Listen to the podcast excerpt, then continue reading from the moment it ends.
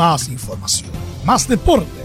Estadio en Portales ya está en el aire con su edición matinal. La primera de Chile, uniendo al país de norte a sur.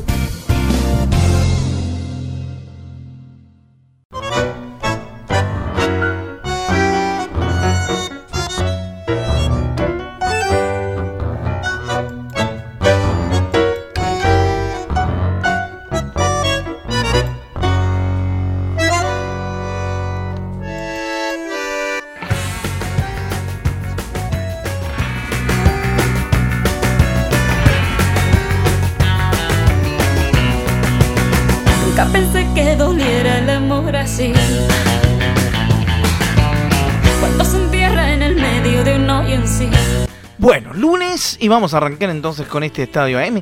Y muchos partidos de Copa Chile se jugaron el fin de semana, casi todas las series, quedando algunas, por supuesto, pendientes para la jornada de hoy lunes, por supuesto. Vamos a estar contando mayormente lo que sucedió. Por ejemplo, Antofagasta, Antofagasta eliminó a Curicó Unido pese a que perdió el cuadro antofagastino por dos goles a uno. Ese es una. Colo Colo quedó afuera también de manos de Ñublense de Chillán, claro que sí. Revisando resultados de Copa Chile y todo lo demás en la presente edición de Estadio Portales Matinal que arrancamos de la mano de la señorita Shakira.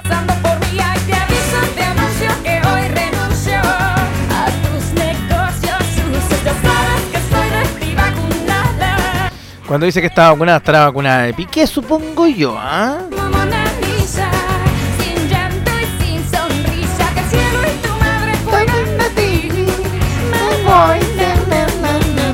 Bueno, nos metemos rápidamente en la información porque para eso nos trajeron a esta hora de la mañana a través de Estadio Portales, día lunes, inicio de semana. Oye, se ha ido agosto, pero volando a la velocidad de la lucha, estamos a 22. Uh, qué manera de volar el mes de los gatos. Vamos a ir rápidamente entonces con algunos de los resultados más importantes de Copa Chile y también contándole, por supuesto, lo que vendrá, porque también hay jornada el día de hoy. ¿eh? Todavía queda algo por por hacer acá en la Copa Chile. Así que de inmediato nos metemos en lo que pasó en eh, la Copa de nuestro país. El sábado Magallanes le ganó 4 a 1 a la U de Conce. Cobreloa por la mínima al Morning. Y el partido de Católica con el Audax italiano, como terminó eh, ocho minutos antes fue suspendido. Todavía no está oficializado el resultado, tal como lo contaban nuestros compañeros en la transmisión del partido de Colo Colo ayer. Curicó Unido le ganó 2 a 1 a Deportes Fagasta pero quedó fuera de la Copa porque no le alcanzaron simplemente los goles. Y Colo Colo 1 con Ñublense 1 a 1. También quedó fuera el cuadro Colo Colino. Y por último, en la jornada de domingo ganó la Unión Española por un gol a cero al cuadro de O'Higgins de Rancagua, haciendo de local en el Estadio Municipal de La Pintana. Con esto, los rojos avanzan a la siguiente ronda de Copa Chile. Para el día lunes queda el partido entre la Universidad de Chile y Cobresal, 6 de la tarde será transmisión de Estadio en Portales y Coquimbo Unido Guachipato 2030 será transmisión de nuestros amigos de mdsports.cl. Eso con los resultados de la Copa Copita Chile.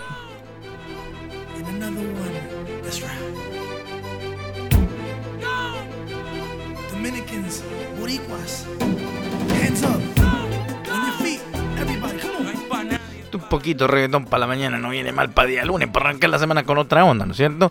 Bueno, rápidamente nos metemos en detalles de los partidos, ¿ah? detalles profundos de los cotejos de este fin de semana de Copa Chile. Nos metemos pronto en la situación de... Mire, el presidente de Blanco y Negro, Alfredo Stowing, que como digo yo parece más un, un oficinista, un, un, encargado, no sé, de, de, una empresa más que presidente de un club de fútbol, eh, dice que no es bueno, no es positivo que el cuadro colocolino haya quedado fuera de la de la copa, porque así la copa pierde pierde sentido, dijo Stowing a grosso modo. Vamos a revisar lo que dijo el presidente de Blanco y Negro, porque salió a meter presión y manifestó el descontento. Dice, es una desilusión en un objetivo avanzar y ser campeón de la Copa Chile, revalidar el título. Siempre Colo Colo tiene la obligación de llegar a instancias eh, superiores y finales, pero Ñublense es un buen equipo y hay que felicitarlos, declaró Stowin tras el partido en un Monumental. En la misma línea sostuvo que en este momento hay que poner todas las fichas en el campeonato, no deberíamos tropezar y estamos todos entusiasmados para llegar bien a las instancias finales y ser campeones, agregó el dirigente de los colocolinos. ¿ah? Oye, pero es que realmente lo de Colo Colo ayer fue bastante bajito en, en cuanto a, en cuanto al, entender habitual de, de, Colo Colo de poquito para abajo lo de lo del popular ¿ah? bueno rápidamente nos metemos entonces en otra información porque ya le contábamos que el cuadro colocolino quedó afuera a manos de Ñublense y vamos a entrar en detalle de qué fue lo que pasó en el partido porque con un trabajado empate el conjunto de Chillán doblegó al campeón vigente del certamen 1 a 1 en el Estadio Monumental y dejó en el camino al defensor del título con un 3 a 2 a favor de la serie. El 2 a 1 en las tierras sureñas era premiante para el cacique, que además en el primer tiempo del partido de Macul tuvo que lidiar con las lesiones de Juan Martín Lucero y Matías Saldivia, ambos teniendo que abandonar el terreno de juego de manera prematura. No era fácil el desarrollo del encuentro, con mucho cuidado de ambos elencos por no dejar de espacio, espacios en defensa y dar la posibilidad de la apertura del marcador. De hecho, la más clara fue la de los visitantes con una chance de Matías Moya que erró bajo el arco defendido por Brian Cortés a los 5 minutos. En el tiempo de complemento, los de Jaime García tuvieron más carácter para contrarrestar el control de los salvos y fue así que a través de un balón detenido eh, se les volvió a premiar. Sobre la hora de juego, Gabriel Suazo cometió una falta frontal al arco del cuadro local y quien se encargó de ejecutar el tiro libre fue Fernando Chiqui Cordero que con un zurdazo impecable venció la resistencia de Cortés ¿eh? Para anotar el gol de Ñublense.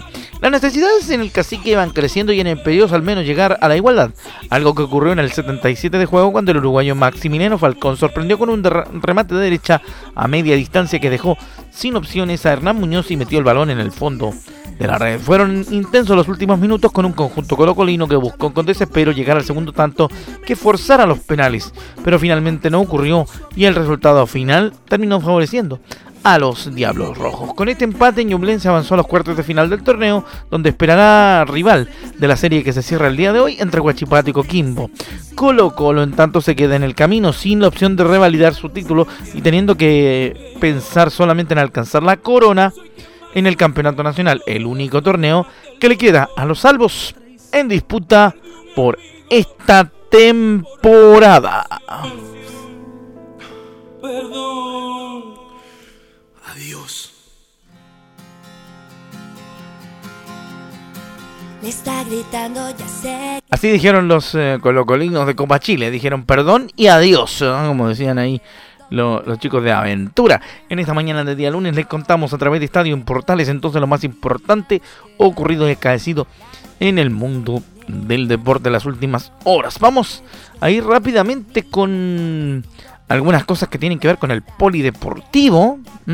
Sí, nos vamos a meter en el tema polideportivo porque ayer hubo bastante movimiento en ese contexto porque se realizó la, la convocatoria oficial de los voluntarios para Santiago 2023. Vamos a escuchar a la ministra Alexandra Venado que dice que los necesitamos a todos para lograr unos juegos de excelencia en el lanzamiento del programa de voluntariado de Santiago 2023.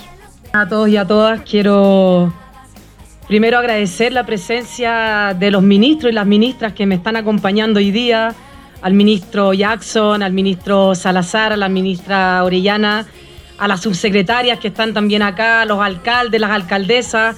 Muchas gracias por acompañarnos, gobernador, eh, al presidente del Comité Olímpico eh, creo que es muy importante que todos y todas estemos acá hoy día y por eso los nombro, porque ustedes saben que nosotros hemos declarado los Juegos Panamericanos y Parapanamericanos como Juegos Deportivos de Estado y es justamente esa la importancia que le hemos dado y por lo tanto es menester que estemos todos hoy día y que nos unamos alrededor de esta gran, gran fiesta que vamos a tener el próximo año. Pero quienes son los protagonistas, la verdad, hoy día son dos focos.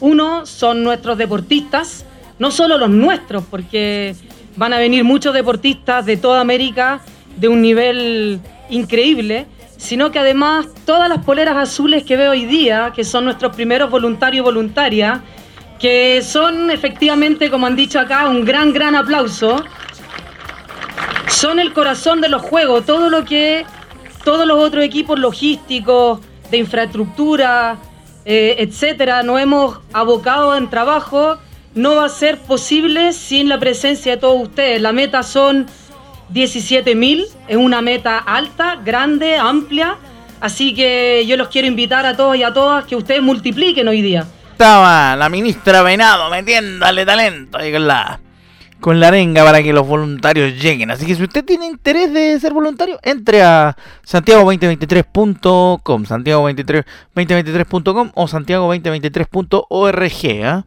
Ahí están los, sitios web para hacerse voluntario de Santiago 2023. Si ya sabes cuál es la respuesta desde el momento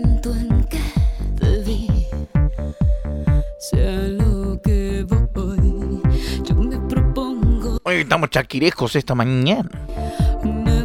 Seguimos con más de Estadio Portales Edición Matinal. Otro de los que habló en el mismo tema, fíjese que fue el ministro Giorgio Jackson, a quien vamos a escuchar obviamente acá en Estadio Portales Edición Matinal, porque también tiene una buena una opinión sobre este evento. Dice que en los eventos deportivos el país se une y es uno solo. Escuchamos al ministro de la Secretaría General de la Presidencia, Giorgio Jackson.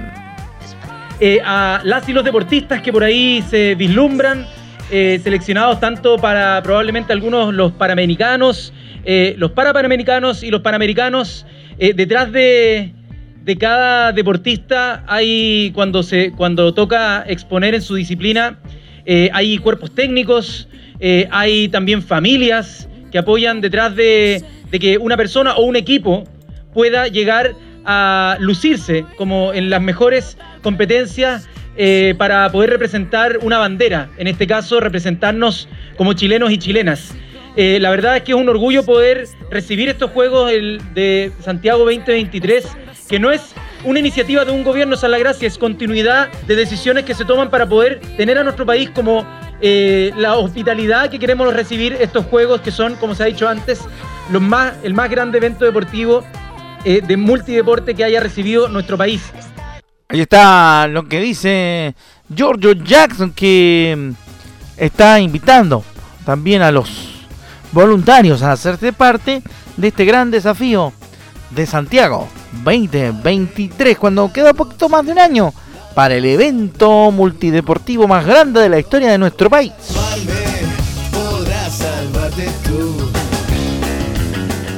Ahora sí pasamos al limpio luego de haber revisado los resultados de los partidos. Eh, vamos a pasar al limpio. Eh, los clasificados de Copa Chile 2022, los que ya están asegurados. ¿ah? Sí, porque, por ejemplo, en los asegurados, porque habrá nuevo campeón, están Ñublense, Cobreloa, Magallanes, Antofagasta, la Universidad Católica, por el momento y el cuadro de Unión Española, ¿ah? también. El cuadro de la Unión. ¿ah? El otro clasificado de Copa. Las llaves de hasta ahora serán Ñublense contra el ganador de Coquimbo Unido, Huachipato. Cobreloa, Magallanes. Unión Española contra Antofagasta. Y Católica versus Cobresal o la Universidad de Chile. Eso se va a resolver el día de mañana, obviamente, y estaremos en portales contándoles detalles. Así viene la cosa, pues, para el tema de los cuartos de final de Copa Chile, que también serán transmisión de estadio en portales a través de nuestra señal.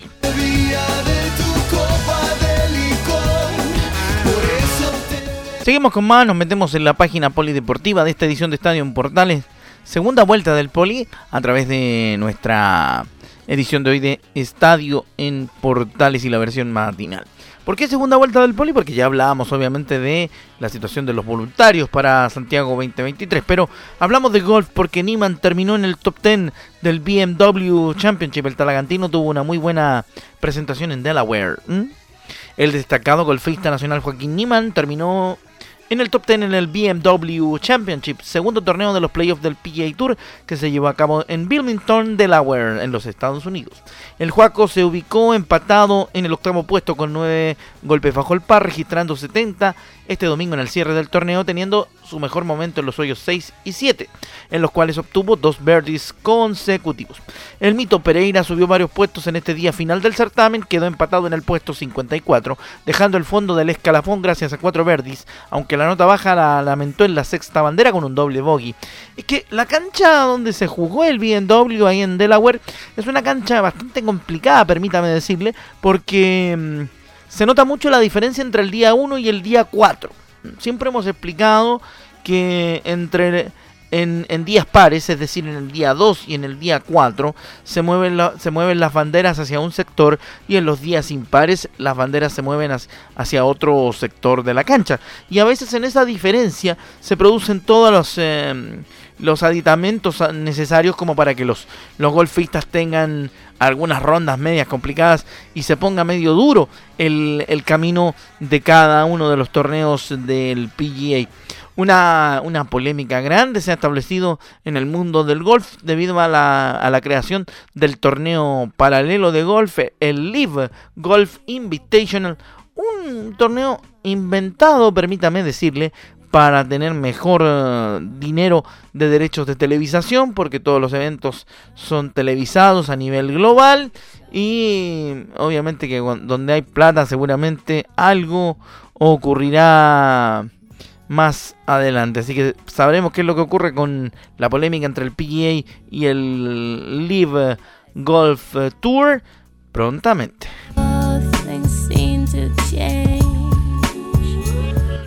Todo eso en el paréntesis, eh, luego de informar de lo que le pasó a los chilenos este fin de semana en el mundo del golf. Nos metemos en otra más del polideportivo acá en Estadio eh, Portales. ¿Por qué? Porque nos vamos a meter en un amistoso que jugaron los Cóndores contra Brasil. Chile prepara su debut en el Mundial de Francia 2023, ¿eh? porque la selección chilena de rugby se impuso con autoridad a Brasil por 28 a 9 en duelo amistoso de preparación para el Mundial disputado en el Estadio Germán Becker de Temuco. Los Cóndores eh, dominaron de principio a fin el compromiso, pese a que se fueron al descanso con una exigua ventaja de un punto, aunque en el complemento se marcó la gran diferencia. La escuadra nacional se prepara para debutar en Copas del Mundo, que se llevará a cabo entre septiembre y octubre del próximo año, y en la que compartirá grupo, vaya grupazo, con Japón, Samoa, Inglaterra y Argentina, puros capos de, del mundo de la ovalada. Así que, ¿qué cree que le diga? Va a tocar difícil el tema del grupo de Chile en el Mundial de Rugby, pero le estaremos contando lo que ocurra habitualmente en el Mundial de la ovalada.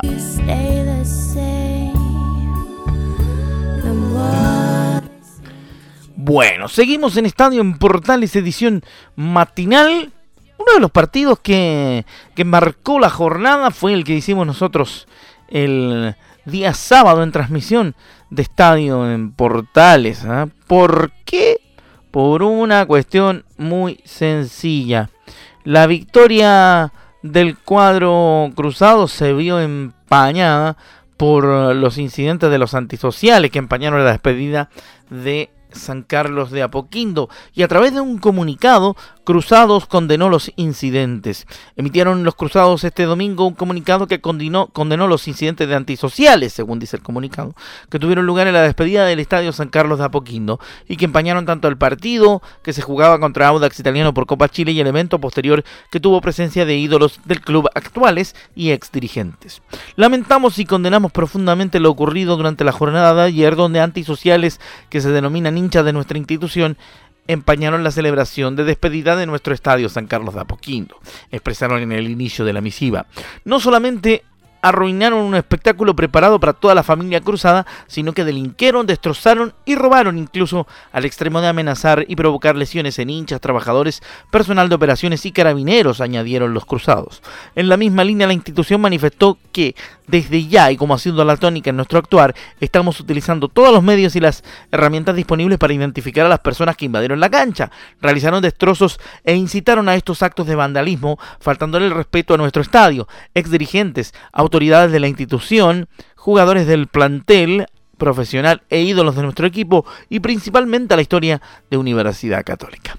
En Cruzados pondremos todos los antecedentes a disposición con el objetivo de identificar y de una buena vez en conjunto con las autoridades se tomen las medidas necesarias y se castigue a estas personas. En el futuro queremos evitar que se repitan este tipo de acciones que perjudican a nuestra institución y a la gran mayoría de nuestros hinchas, pues para esto necesitamos el apoyo y firme accionar de todos los involucrados, concluyó el escrito de Cruzados condenando la situación vivida en la despedida de San Carlos de Apoquindo.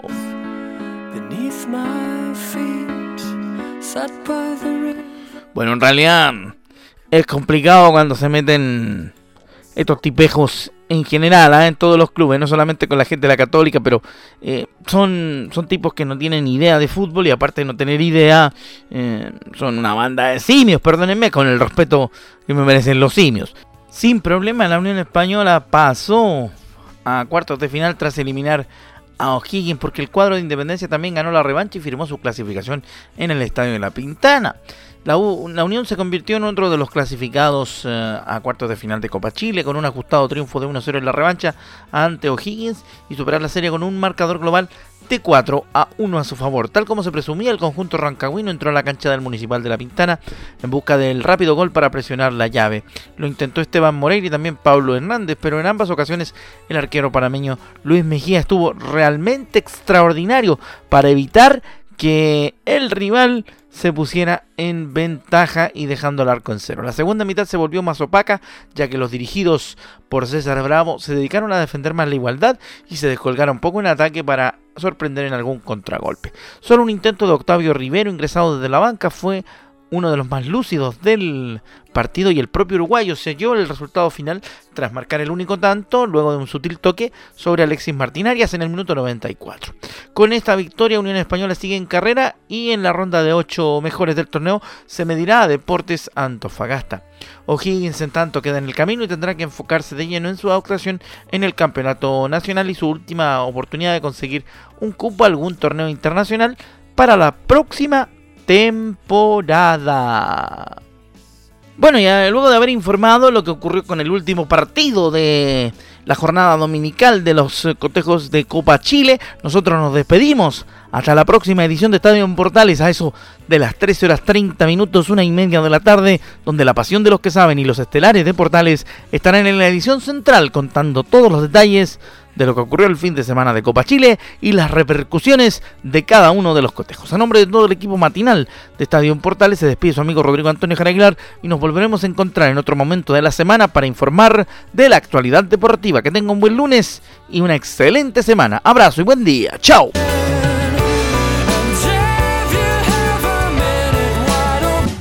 Más información, más deporte. Esto fue Estadio en Portales con su edición matinal. La primera de Chile, viendo al país de norte a sur.